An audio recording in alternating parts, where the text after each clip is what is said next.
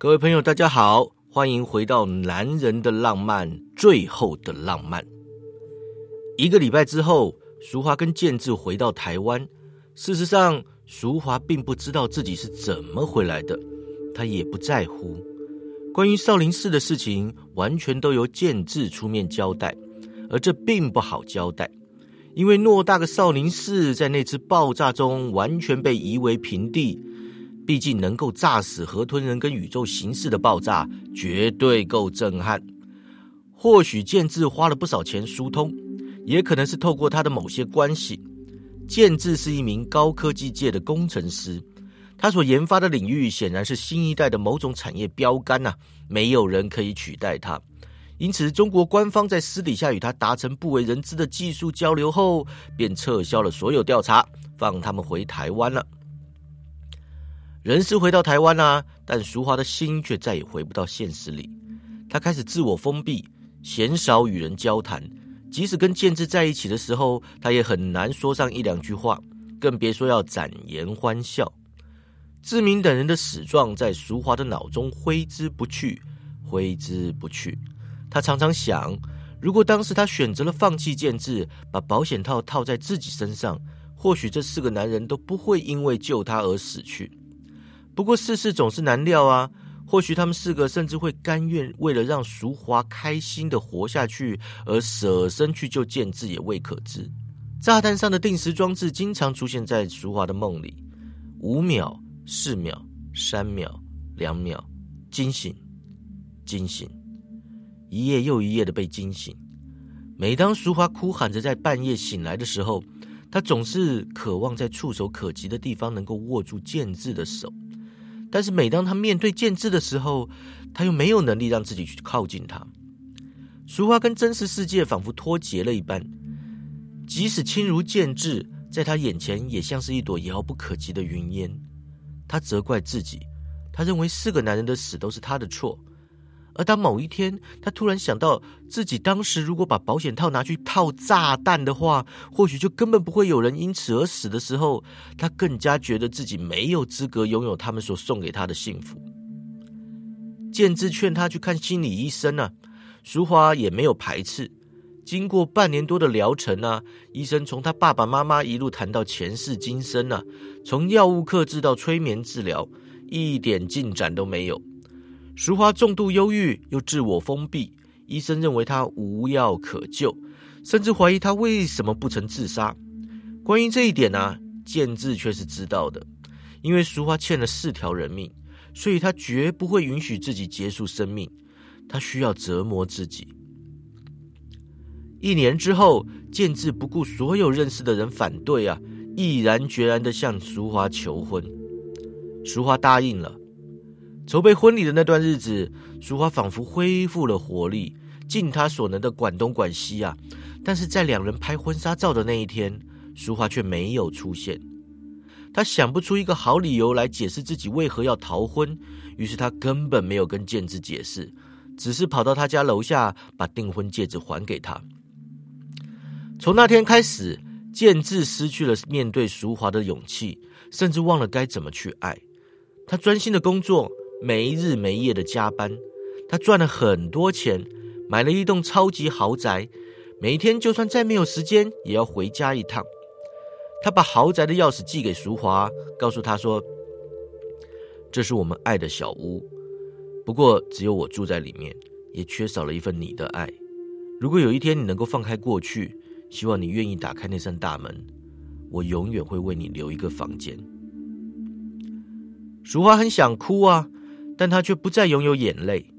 那天晚上，他把建制的钥匙放在皮包里，一个人走在忠孝东路的街头乱逛。黑夜走到白天，白天又化作黑夜，一路走到第三天晚上，他才突然意识到自己已经逛到阳明山上。在皎洁的月光之下，他路过好几台停在路边激情震动的汽车啊！放眼望去，路旁的车都在震。这种激情，淑华很久不曾有过，也不特别想念。他继续走着，直到他发现遥远的山道旁居然有一台车没有在震动。他走到车旁啊，想看一看是什么原因这台车不动。结果他发现原来车上没人。四处一看呢，他见到一对小情侣坐在路旁的石桩上，指着天空看着夜景。那个女孩子靠在男生的肩膀，温柔的说着傻话。昨天来看到的那颗明亮的星星，今天却消失不见了。难道是某个地方的某个男人把它摘下来去送给情人了吗？是啊，你怎么知道啊？男生啊，说着从上衣口袋里拿出了一个精致的小盒子来，打开之后呢，里面有一只闪闪发亮的钻戒。我把星星摘下来镶在戒指上，想要问你愿不愿意嫁给我呀？淑花侧头看了他们一眼，然后又继续迈步走开。他脸上没有显出表情啊，心里却是想着：我该觉得感动，还是觉得恶心呢？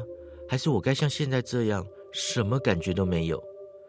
他很想继续思考这个问题啊，但是他没有，他只是继续的向前，漫无目的的走着。林秀珍小姐，请问你愿意嫁给我，一生一世做我的妻子吗？女孩子哽咽一下呀，感动到说不出来。哟。谈恋爱哦！哎，突然之间啊，冒出了一个男人恶心的声音啊，把正在求婚的小情侣吓得乱七八糟的。啊，这样子不可以哦，也不张开眼睛看看，这里是车震族的地盘呢，不是给你们这些谈纯纯的爱的人来的地方啊！男生啊，啪的一声啊，盖上钻戒盒，站起身来，把女生挡在身后，就说：“你想怎么样啊？”哦，怎么样哦？哎，坏男人呢？说着，唰的一声啊，掏出一把弹簧刀，不怀好意的说：“啊，抽爱情税啦！把钻戒给我交出来！”好男生犹豫了一下呀，他就说：“这是我买来求婚用的，上面还刻了我们两个人的名字，你要去了也没有用啊。”坏男人就说了：“啊，钻石可以卖钱就好啦，谁管你戒指上有没有刻住啊？哈，交出来！有没有鉴定书啊？有的话一并交出来了。”哎，你阿德，算了啦，给他啦！怎么可以给他呀？这是我对你的心意呀！坏男人把弹簧刀向前伸了伸呢，趁着女生吓得发抖的时候呢，就把钻戒给抢到手上了。好男人一看戒指都被抢了，忍着怒气就说：“爱情税也抽了，你可以走了吧？”但见坏男人挥刀恐吓说道：“过去了，给我上车！上车干嘛啦？”去车震给老朱看呐！坏男人说着，从身后抽出了一台数位摄影机。好男人再也忍耐不住了，抡起拳头对着坏男人冲过去，骂道：“说我操，拿把弹簧刀了不起啊！以前人家还拿枪指着我的头嘞，我干！”哎，在吓坏了的女生的尖叫声中呢，坏男人左闪右躲，顺手一把就把好男人给推倒在地，一脚踩在他的背上，蹲下去骂道：“啊，你娘卡好嘞！啊，最近流行复古，你没听说过吗？手枪算什么啦？弹簧刀才够酷的啦！”啊，说完呢，一举手反握弹簧刀，就要对着好男人的脖子插下去了。哎，就听见唰啪一声呢，黑夜之中也不知道哪里飞来一条鞭子，狠狠的将坏男人的弹簧刀给抽到天上去了。坏男人着地一滚，骂道：“什么人来管林北贤术？也不张开眼睛看看！”哎，骂到一半，眼前的长鞭朝天飞起。啪嗒一声，卷往正从天上落下来的弹簧刀啊，然后以迅雷不及掩耳的速度笔直冲下。这一刀好恐怖哦，割断了坏男人的皮带，划开了他的拉链，撕裂了他的裤裆，最后嚓的一声没入途中，连个刀柄也不见踪影。坏男人吓得傻啦，正待屈膝下跪大叫饶命的时候呢，那鞭子好似活的一样，触地串起，缠上了他的颈部，哗啦一下离地而起，瞬间将他拉到山道旁的树林里去了。那小情侣吓得目瞪口呆呀，面面相觑，不知道这种情形是该叫救命还是该怎么样。就看到树林之中稀稀处处的，哎，仿佛黑暗里隐藏了恶魔般的怪物。须臾，树林里发出闷闷的惨叫声，似乎坏男人口中含着什么说不出话来，却又不得不失声呐喊一样。一分钟过后，这种毛骨悚然的叫声突然停止了。接着，噼里啪啦一阵乱响啊！坏男人自树林中飞了出来，砰的一声呢，重重落地。小情侣两手紧握，走近查看啊，只见那男人全身的衣服都给抽得稀烂，身上一条条的尽是血痕，似乎每条肌肉都在抽筋一般的抖动着。哎，你还好吧？那个女生就好心的问道啦。那个坏男人就恐惧的说：“啊，女女王，我我已经答应再也不做坏事了啦，你就饶了我吧，女王。”哎，于是啊，霹雳女王人的恐怖传说渐渐的在大街小巷里流传开来了。起初，警察贝贝们还不太相信，后来发现越来越多的流氓身上带了同样的伤痕，嘴里说着大同小异的故事后呢，这个全新的城市英雄终于成为媒体竞相报道的宠儿了。这半年来，到处都听到有人讨论这个神秘的霹雳女王人呐。据说她本来只在大台北地区活动，如今呢，已经将业务的范围扩展到整个北台湾了。TVBS 记者庄小伟为各位独家访问到几位曾经见过霹雳女王人的观众朋友。啊，先生，先生，请问你见到的霹雳女王人长什么样子啊？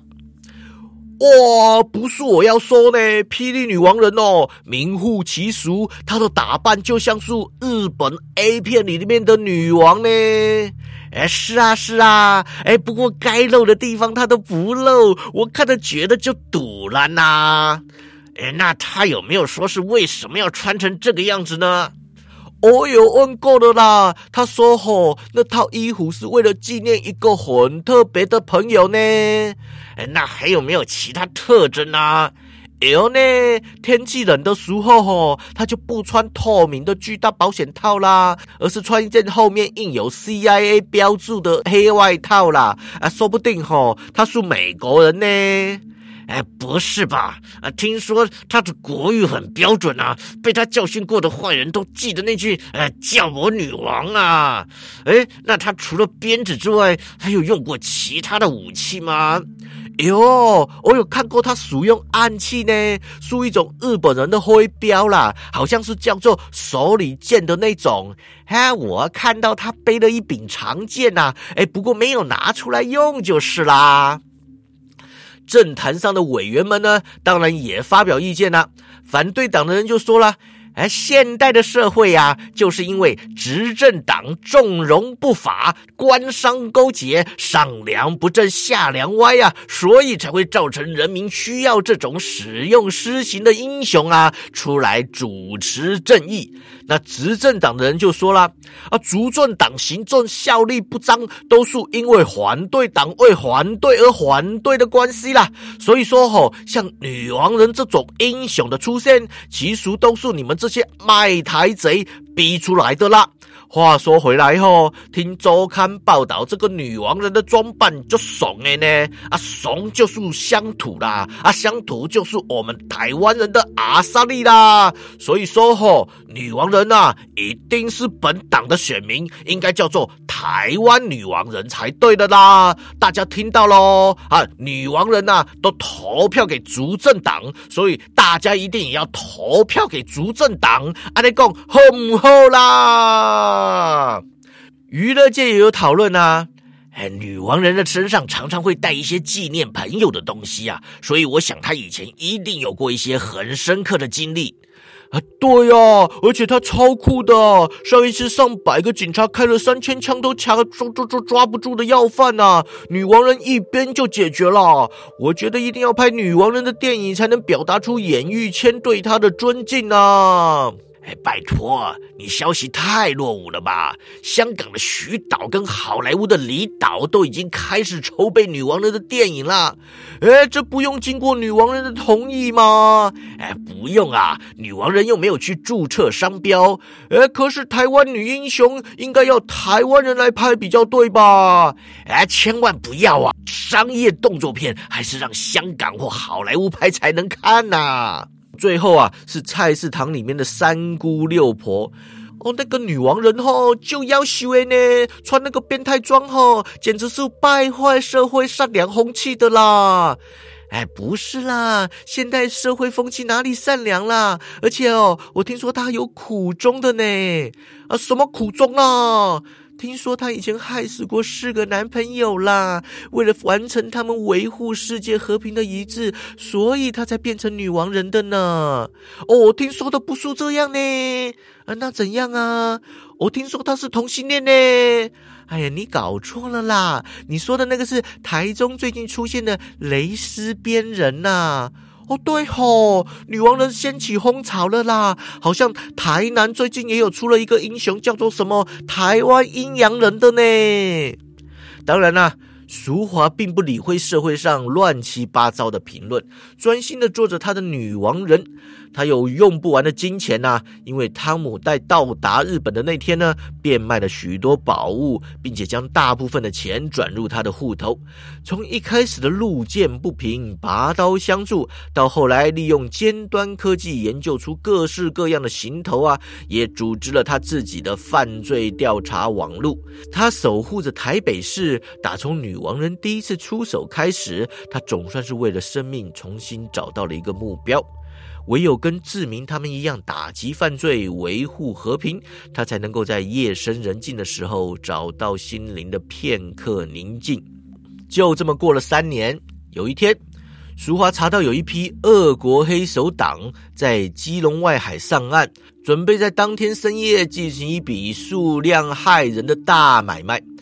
他全副武装杀到基隆，准确的找出老二的交易地点。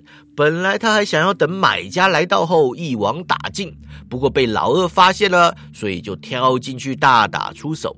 恶国黑道十分凶狠，火力也非常强大，而且他们还在远方的建筑物里暗藏了两个狙击手。俗花花了九牛二虎之力，历时三十分钟才将他们全部解决，而且还被打出了黑眼圈兼流鼻血。他脱掉了保险套，在原地坐下来喘了好一会儿，然后拉过了老二们留下的大铁箱，想要看一看到底这次大费周章的是来台湾卖什么东西。就在淑花要打开大铁箱的时候啊，他的头上闪过了一道光芒，淑花往旁边一滚，右手顺势甩鞭而出，却发现他的鞭子窜入虚空，没有打到任何东西。夜色里凭空降下的光芒中，此刻飘落了一个女子身影，在淑华的面前落地后，笑着说道：“杨小姐，这个铁箱里装的是具有放射性的布，你没有保护设施就打开它是会有危险的哦。”正是当年赐给淑华细胶边跟保险套的神秘西差安琪儿。原来是你，淑华收起长鞭挂在腰际。转眼过了四年。我以为你永远不会出现了呢。安琪儿微笑摇头，看了看四周，就说了：“我看你完全善用了我给你的礼物呢。”淑华就问了：“你是来把它收回去的吗？”安琪儿就说：“不是，他们在你手里比在我手里有用多了，不是吗？”说着啊，飘到淑华的旁边，在大铁箱上坐了下来，然后招手要淑华也过来坐。淑华迟疑了一下，却不过去坐。他问说：“你有什么事？”哦，我只是想来看看你找到男人的浪漫了没有啊？安琪儿就亲切的回答了。有什么差别吗？你看看我。淑华两手平举在安琪儿面前转了个身呢。你觉得男人的浪漫对我来说还有什么意义呢？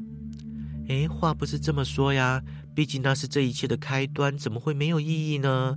安琪儿伸手把淑华拉到他旁边坐下，又说了：“你有多久没跟人好好聊聊啦？何妨跟我说说话呢？”淑华看着他，没有说话，不过也没有表示不要说话。安琪儿点了点头，在淑华的手背上拍了拍，轻轻的说：“告诉我，什么是男人的浪漫呢？”淑华也没有多想啊，也没什么语气的就说了：“男人的浪漫就是为了要保护心爱的女人，即使牺牲性命也在所不惜。”安琪儿问他：“就这么简单吗？”淑华就说了：“那是对我而言呢。当然，你也可以隐身。”有的男人是为了心爱的女人，有的男人是为了世界的和平，有的男人是为了人生的目标，也有的男人是为了一些逝去的记忆。他们追寻着自己的理想，不屈不挠，永不妥协，永不放弃，因为他们有他们的信仰，他们懂得坚持。他们知道他们的公主被关在哪里，他们可以放开一切，只为了进入那座古老的城堡里面去解救公主，只为了他们的生命可以无怨无悔。这就是男人的浪漫。安琪儿就问：“所以，你这个公主应该已经被解救喽？我是说，四年前有四个男人为了你无怨无悔，而如今还有一个在为你默默的付出。”淑华带着嘲笑的表情看向细胶边跟保险套，以及自己一身女王人的装扮。她说：“我循着他们的途径，走进了男人的浪漫的道路。这几年，我的确救了许多人。”拥有自己的坚持，也好几次差点为了这点坚持而丢掉性命。但是我的笑声里没有真正的喜悦，我的哭泣中没有真正的悲伤。不管我为这个世界带来多大的好处，我永远无法满足。是啊，我曾经被解救过，但如今我却掉进了更巨大的城堡里，更深层的地牢中。我知道这一次只有我自己能够解救自己。天知道我多想要这么做，只是。淑华摇了摇头啊，不再说下去。安琪儿给了他一点自怨自艾的时间，然后就说了：“你知道还有一个男人在等着你去解救他吗？”你是说建志啊？淑华叹口气说：“我只能说我对不起他了，我搞砸了，我把一切都搞砸了，我自顾不暇，实在没有能力去顾虑他，我只能说我对不起他了。”安琪儿好奇的看着他，点头说：“你知道，男人是一种很愚蠢的动物，尤其当他们浪漫起来的时候，特别愚蠢。”俗话嗯了一声呢。安琪儿继续说：“他们常常会把所有的事情搞砸，搞砸到黯然销魂、痛不欲生的地步，然后他们会非常后悔，超级后悔，一生被一个无聊又关键的问题困扰，就是啊。”如果当初没有怎样怎样，如今是不是一切就会不一样了呢？安琪儿说的是男人，淑华却感觉他根本是在指他自己呀。他轻轻的附送着：“如果当初没有怎样怎样，如今是不是一切都会不一样了？”对，安琪儿说：“这就是男人最后的浪漫，这是最后的幻想吧？算什么浪漫啊？”安琪儿就神秘的一笑啊，又转了个话题。建志并不是在等待解救的王子，从你对他使用的小跳蛋之后，他就不再是了。他不像你这样自怨自艾，这些年来他一直以自己的方式来表现他的浪漫。他仍然努力不懈的为了你的未来奋斗着。他说着站起身来啊，继续说道：“请珍惜他的苦心吧。”也请你相信，不管多自闭，能够解救你的，永远不会只有你自己。哎，你到底在说什么呀？淑华一脸茫然。建志的什么奋斗啊？安琪儿转头看他身后啊，然后笑着对淑华说：“他来啦，你自己问他吧。”然后身体浮起，飘入白光之中，很快的就消失不见了。黑暗中传来脚步声。熟悉，但又许久不曾听闻。淑华知道安琪儿说的没错，的确是建志到了。但是建志为什么会到这个地方来？淑华忍不住纳闷的站起来，对身后看去。淑华，建志走了出来啊！看见满地的老二以及霹雳女王人后，他的语气似乎也不怎么惊讶。建志，为什么你会来这里？淑华问到一半，看清楚建志的打扮，他穿的黑西装，左右手各提了一个提箱，一副就是出来做生意的样子。淑华心中惊讶，一句话问不下去，于是就跟建志两个人隔着好几公尺的距离站着。这是三年来他们最接近彼此的一刻，但是在淑华的感觉里，自己似乎从来不曾离建志如此遥远过。半分钟后呢，淑华微微颤抖的伸手指了指建志手上的香纸，又指了指地上的大铁箱。他问说：“你是来跟恶国人交易的？”建志慢慢的点头，平静的说：“我从来没有骗过你，现在也不会。你要不做什么？你四年来，淑华第一次感到情绪出现如此大的波动啊！你怎么可以跟这种人做生意啊？”你这是犯法的，你知不知道？你，你怎么会变成这个样子？”建志就说了：“我知道你一定对我很失望。”这不是失望，淑华叫道：“我，你，你难道不知道我的心只差这么一点点就要死了吗？”他的声音啊，呈现出悲痛，而你刚刚已经把那一点点给补上去了。建志就走到淑华身边说：“对不起。”淑华站立不住啊，蹲到地上，抱着头无力的问说：“为什么？”因为没有你，我只是一个疯狂的科学家。建志在淑华的身旁坐下呀，打开了其中一个皮箱，从里面呢拿出一个掌心大小的奇怪装置。他在俄国人带来的铁箱上按了几下呀，铁箱正面突然打开了一个小洞，大小刚好用来放置他的小装置。在他把装置放进小洞之前，淑华就问他说：“那是什么？”建志突然剧烈咳嗽起来啊！这是我多年来的研究成果。说着，一边用手帕捂嘴巴。一边把装置装入大铁箱的小洞，淑华发现建志的脸色十分难看，而且满脸冒汗，实在不是健康的样子。他就关心的问说：“你怎么啦？”装置放入大铁箱后啊，一个小红灯亮起，过了几秒钟发出哔哔声，红灯变成了绿灯。建志把装置又拿了出来，这才回答淑华的问题：“我快死了。”淑华无力继续蹲着，砰的一声坐倒在地。颤抖的问说：“怎么会？”建志就说了：“两个礼拜前，我研究室里面出了一场跟布有关的小意外，很不幸的，我就被辐射线感染了。公司因为这场意外，决定关闭我的研究案。反正我是这方面唯一的权威，没有我，这场研究也无法继续，而我就快死了。缺少了公司的资源，我没有办法取得更多的布来继续我的实验。”于是我只好到伊贝去招标，刚好俄国黑手党有多余的核弹要卖，所以我就请他们拆了核弹，把布卖给我。我特意把他们来台湾的资料经由网络泄露给你，好让你出现在这里。请原谅我，这是我唯一可以见到你的方法。你真的快死了？说话不敢相信的问：“还有多少时间呢？”不多了，所以我必须立刻见到你。建志说着呢，就把他的装置放到淑华的手背上，按个钮之后，装置后面伸出两条带子，牢牢的固定在淑华的手上。我们都搞砸了，是不是？当初谁会想到我们竟然会搞到这个地步？淑华握起建志的双手，急切诚恳的说：“我送你回家，回去我们爱的小窝。你看。”小窝的钥匙我随时都带在身上的，建志，不管你还能活多久，让我们珍惜最后，好不好？明天，明天我们去公证结婚。对不起，建志，我我一直把自己当成是你的妻子，我只是没有办法去面对你而已。我对不起。说着，他终于流下泪来。建志的语气非常的平静啊，他安详的对淑华说：“时间不多了。”我只剩下这个研究成果，一定要交给你，你一定会为我感到骄傲的。不要小看它，它可是一个可以挽回这一切的东西。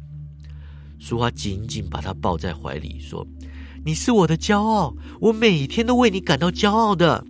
这是一台时光机，你可可你你可不可以先不要提你那台？”哎，淑华突然意识到，他刚刚听到了个名词啊，疑惑的附送到说。时光机，你是说？建志就笑了，呵呵，对，时光机，回到过去，把一切的错误改正。当所有的事情都糟糕到无法收拾的时候啊，这就是男人最后的浪漫了。建志深呼吸两口啊，然后在淑华的手背上轻轻的操纵着机器，一边就说道：“时光机的运作原理，我没办法跟你解说。”你只需要知道一件事：理论上，时光机是不可能存在的。所以，只要跟时间有关的事情，就会跟逻辑冲突。因此，当你回去之后，如果发现了什么不合逻辑的事情，就不要太深究了。淑花双眼一直无法离开建志的脸啊，看着他忙碌的操作着小小的仪器，就问说：“什么不合逻辑的事啊？”建志就说了：“比方说。”当你在那里扮演着那个时间里的你的时候，那原先那个时间的你又到哪里去了的这种事，淑华忍不住就好奇啦。你是说我不会遇见过去的自己？对，你是独一无二的，不管在任何时间点上，都只会有一个你存在。这跟电影里面演的都不一样吧？电影是为了戏剧张力，当然要有两个你同时存在才有趣啊。那那那个时间点的我到底会在哪里呢？那你就不要管了，反正任何不合逻辑的事情都不要管就对了。这样讲会不会太不负责任了？俗话正说着，手背上传来一阵嘟嘟嘟的声音，而且越嘟越快。他说：“哈，你已经启动了。”对，没时间了。健志突然一捂嘴巴呀，啪嗒一下吐了一口血出来，咳了两声啊，又说：“不要担心我，我已经无怨无悔了。而且只要你能在那个时间里把一切处理好，我自然就可以逃过一劫。”哎，为了我们两个的过去与未来，淑华，我爱你。嘟嘟声转为一个尖锐的长音，淑华的左背上突然一阵冰凉透体而来啊，然后剑之的脸跟周遭的一切就变得模糊了。唰的一下，淑华冲入了时间的巨大河流之中，脑中闪过了一生无数的记忆。奇妙的是呢，这些记忆片段都是倒着演的。时间在淑华的眼前化为实质的数字，一秒一分，一时一天的流过，在他两耳旁出现了两颗透明的气球，随着时间过去越变越大，最后轰的一声同时爆破，然后淑华就在那刹那间听到了之前流过的时间中所有的声音。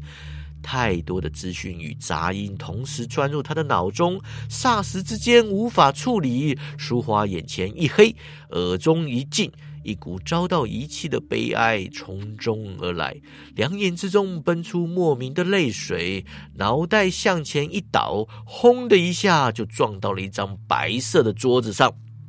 别问傻问题啦！耳中突然传出剑字的声音。没亲耳听到他说之前，你绝对不可以轻言放弃。淑华精神一振啊，登时张开双眼，抬起头来说道：“剑字。”然后呢，他就目瞪口呆啊，因为他发现自己穿着一身新娘白纱，坐在一张位于中山北路某家婚纱店的椅子上。这个场景，淑华似曾相识，但又觉得离自己遥远异常，老早呢就被埋在记忆里，不知道哪个角落去了。建志此时正在大门边推开玻璃门向外张望，突然之间，一旁展示新娘婚纱的大面落地玻璃窗突然发出一阵巨响啊！紧接着就是一片噼里啪啦，巨大的玻璃窗化作无数细碎碎块喷洒一地。极具穿着华丽无比的婚纱模特儿也随之倒下，造型师跟助手吓得惊慌大叫，建志也很机灵的立刻跳到后面去了。几年的女王人生涯给了淑华超凡的反应能力啊！此时面临大变。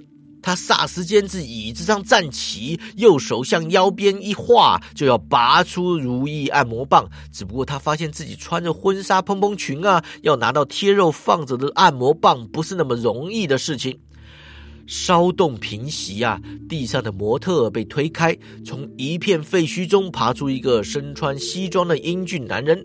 大家看傻了的眼神，很快就被惊讶的神情取代了，因为他们这时都已经认出这位正在整理凌乱西装的男子不是别人，正是迟到将近两个小时的新郎陈志明先生。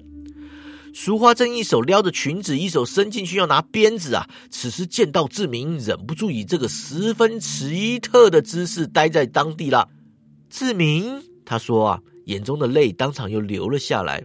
新郎拉拉领带，好像没事一样，对着大家笑着说：“对不起，我迟到了。”志明，哎，淑花大叫一声啊，扑到盛志明的身上，一把抱住，大声哭泣。志明就有点莫名其妙啊，一边拍着他的背安抚，一边说：“乖，不要这样吧。哎，对不起吧，我我迟到了两个小时，可你也不用好像好几年没见到我一样啊。”淑华眼泪鼻涕直流的说：“你不懂，你什么都不懂，You know nothing。”哎，好，好，好，我我我什么都不懂啊！淑华乖啊，先过来一下。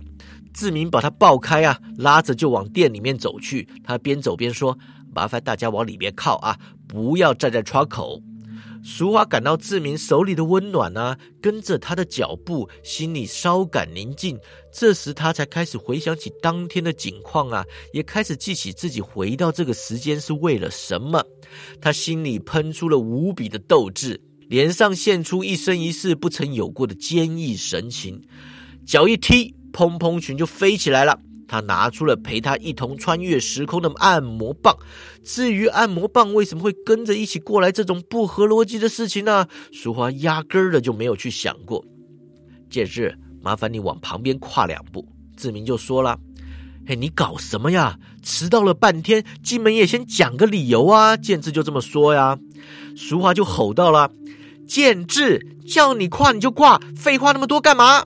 说着向前一跨，已经看见对街跑来的两个手里拿着枪的中山庄人呐。这时志明一看情况危急，伸手正要掏枪，却看到淑华一手甩出，不知道哪里飞出了长长的鞭子，转眼间呢，已将松山人手中的枪都打落了。鞭头一转啊，抡出两个圈圈，刷刷两下套入中山庄人的脖子上。两个人大叫一声啊，魂飞魄散，竟然飞越中山北路的车阵之上，落入了婚纱店里面来了。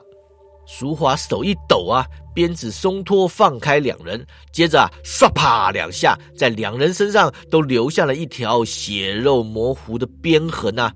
你们是哪个单位的？两人浑身发抖，就说：“我我我们。”哎，淑华又抽一边呐，大声说：“没关系，我也不想知道。回去告诉你们老板，如果再派人来追杀陈志明啊，无论天涯海角，我都会去找他们的。”然后啊，叫了声“滚”，刷刷两边呐，一边一个就给扔了出去了。婚纱店里所有人面面相觑啊，虚到都不知道该怎么跟这个跟之前判若两人的恐怖新娘说话了。淑华收起鞭子，对志明走去，他说：“志明，你为什么迟到啦？”志明从震惊的情绪中回复回来啊，他就说：“哎哎，淑华，这个事情我们先出去再讲吧。”淑华说：“不用在这里讲，你想要跟我分手，对不对？”志明神色尴尬呀，向着建志跟旁边的造型师们看了看呢，摸摸鼻子就说：“呃，这个呃，事情是这个样子的啦。其实我并不是在微软工作，我的真实身份呢是国安局的调查员。这次是因为啊啊，行了行了，我早就知道了。”淑华挥挥手就说了。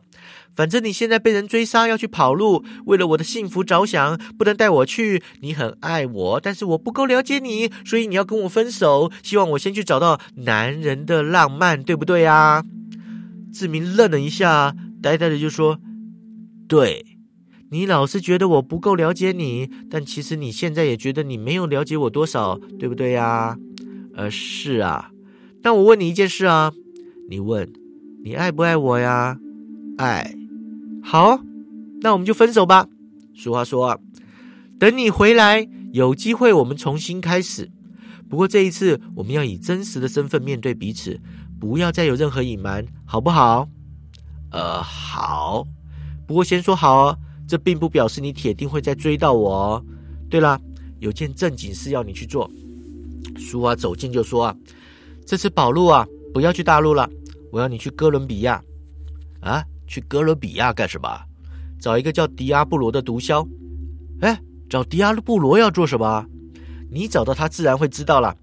记住啊，要在一个礼拜之内找到他，千万不能让他去少林寺。答应我啊！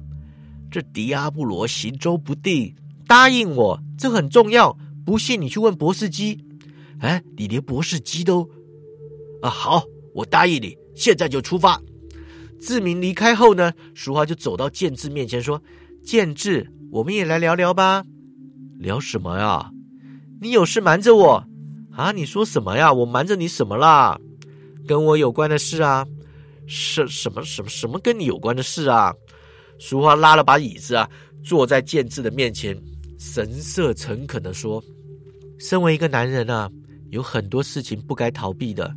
你不能老是躲在城堡里面，幻想着有一天你的公主会打开大门来救你啊！我这么说，你懂不懂啊？”剑智就支支吾吾的说：“不，不是很懂。”哎，淑华就说了：“那我这样说好啦，没有任何一位公主会无缘无故知道城堡里有个王子在等她去救的。”公主就在城外，王子应该自己打开城门去迎向她呀。男人如果连这一点都做不到，那只好日后孤苦凄凉的怀念过去。说真的啊，不会有多少人去欣赏这种浪漫的。我这样讲，你懂不懂啊？我懂了，再来跟我说啊。淑华站起身来，又说：“走吧。”建志就问他说：“去哪里呀？”淑华就说：“当然是送我回家喽。”难道还跟你去拍婚纱照吗？建志的心里好复杂呀，满脑的心事也不知道该怎么说。过了一会儿，淑花脱下了和那个白纱呀，换回便服后呢，建志就送她回家了。七天之后啊，志明打国际电话回来，告诉淑花已经不需要担心迪阿波罗的事情了。淑花问他什么时候回来啊？建志说大概三个月到半年之后就可以了。又过了一个月呢，淑华飞到纽约，他在黑夜之中细心等待，找寻着犯罪者的踪迹以及纽约守护英雄的影子。三天之后，让他找到了河豚人呐，淑华一鞭子就纠缠了上去。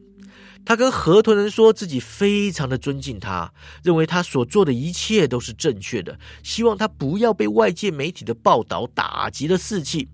他希望他偶尔也不要把自己逼得太紧啦，应该要放松心情去谈场恋爱。城市英雄的路不该如此孤独，毕竟维护正义是一种非常高尚的职业。在河豚有机会露出终于找到红颜知己的表情之前呢，淑华飞鞭离去。又过了几天呢，淑华带着剑志来到日本，去了池田无史出没的下午茶店去堵他。在第三天呢，终于发现池田的时候啊，他们坐到了池田的隔壁，故意讲话很大声啊。俗话先说啊，最近看 A 片看到一个叫做池田的男优，实在是又大又萌，世界第一呀！相信就算全天下的男人都阳痿啦，池田依然会一枝独秀的屹立不摇。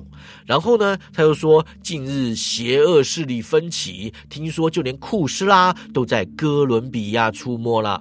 如果宇宙形势再不出现呐，只怕地球从此遭殃云云。发现池田屋史在隔壁桌偷听的满脸泪光之后呢，淑华就带着剑志去买单啦。最后啊。淑华入境太平洋某岛国，租了一艘游艇，拿出汤姆·安德森的地图，寻去荒岛。在岛外很远的海面上，淑华拿出望远镜观看呐，看不到汤姆的踪迹，倒是发现星期六在那里飞来飞去的。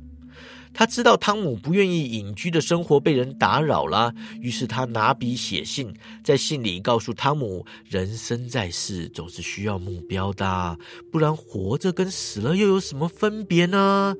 他把信折好，放进一个装满威尔刚的药瓶里啊。另外又塞了一张东京买春团的旅游资料，然后驶进荒岛，把瓶子丢入海中。在汤姆跑出来捡瓶子之前呢，淑华早已经死得远了。该做的事都做了。心中因遗憾造成的空洞被填满之后，淑华回到台湾，要回了之前的工作，恢复到正常的生活，也终于又开始谈恋爱。一年之后，他完成了前半生的志愿，终于拍好两大本婚纱照，结了婚。接下来，他开始找寻人生其他的目标啊，为了世界和平以及更好的下一代生活环境而奋斗。俗话过得比曾经的任何一刻都要充实啊，比世界上任何一个人都懂得满足。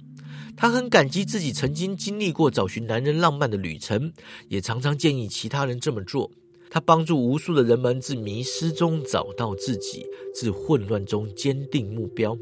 他感化了中东人民，使恐怖主义消失世间。他参与了人类解放运动，带领了以中共为首的共产乃至于专制国家迈向民主化的路程。在五十岁的那一年，他获得了人生第三座诺贝尔和平奖，并在五十二岁的时候，成为美国史上第一位不具美国国籍的总统候选人。七十年后，在他的葬礼上，人们感慨的哭着说：“虽然杨女士是个女生，但我们还是忍不住的要说呀，能够活出像她这般传奇灿烂的一生，真是男人的浪漫呐！”男人的浪漫到此结束啦，非常感谢各位的收听。如果您喜欢这个故事呢，还希望您继续的支持我们缪之古话本。谢谢大家，我们有缘相见。